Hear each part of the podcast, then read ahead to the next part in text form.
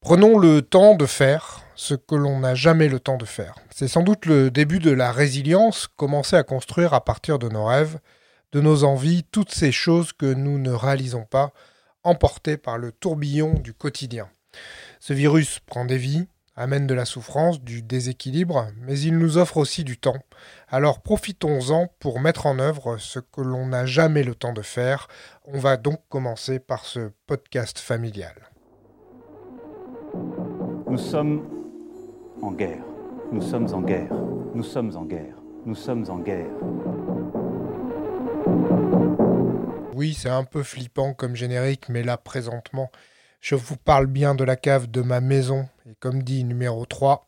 Oh, le second degré, c'est pas qu'une température, hein On n'a pas d'autre ambition que d'éviter de s'ennuyer pendant ce confinement avec ce podcast. Ici, nous sommes cinq, euh, les parents, qui ont la chance de pouvoir euh, continuer leur activité professionnelle, même si elle est euh, potentiellement très au ralenti.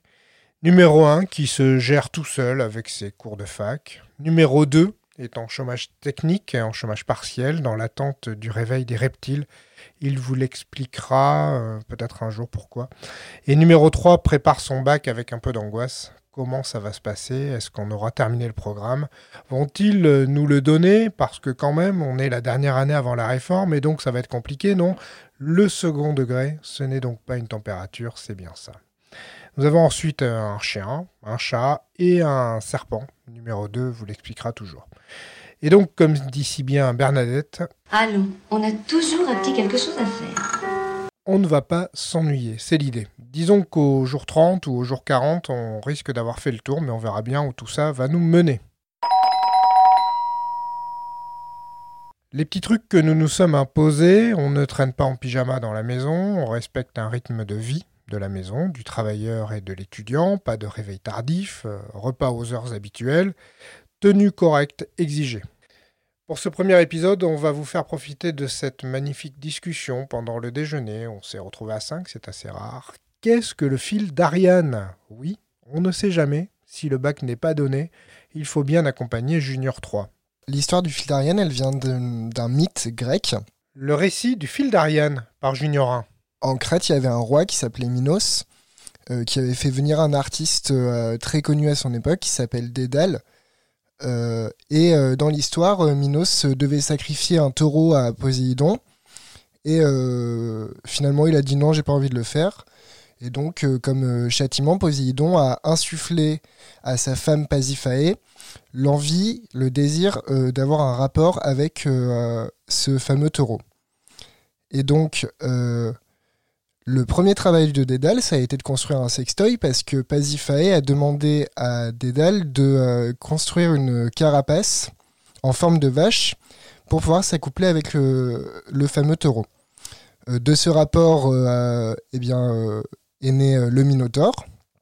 Évidemment, Minos, qui désapprouvait plus ou moins ce, fruit de Pasiphae, euh, a demandé à Dédale de construire un labyrinthe pour enfermer le Minotaure dedans. Il se trouve que euh, Minos, euh, quelque temps avant, il avait gagné une guerre contre les Athéniens et euh, il avait demandé comme tribut aux Athéniens de fournir six garçons et six filles pour les offrir au Minotaure tous les ans. Donc un jour, il y a un homme qui s'appelle Thésée qui est venu voir Minos et qui lui a dit Moi, je vais aller tuer le Minotaure. Et donc Minos s'est un peu foutu de sa gueule en lui disant ben, euh, Déjà impossible parce que le labyrinthe il est euh, hyper difficile, donc tu pourras pas en sortir. Et ensuite, euh, le Minotaure il est surpuissant. Donc Thésée il avait quand même une astuce c'est que la fille de Minos, Ariane, était tombée amoureuse de lui juste avant qu'il parte et elle lui avait donné comme conseil de prendre une, une pelote de laine pour aller tuer le Minotaure et pouvoir se retrouver en sortant du labyrinthe.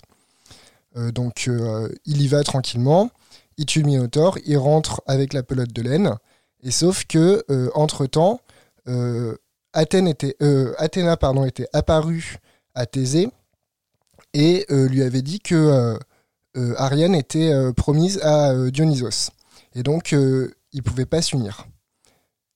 Et donc, bah, Thésée, il était un peu déçu, mais il s'est quand même réconforté en allant baiser la sœur d'Ariane, donc euh, Phèdre.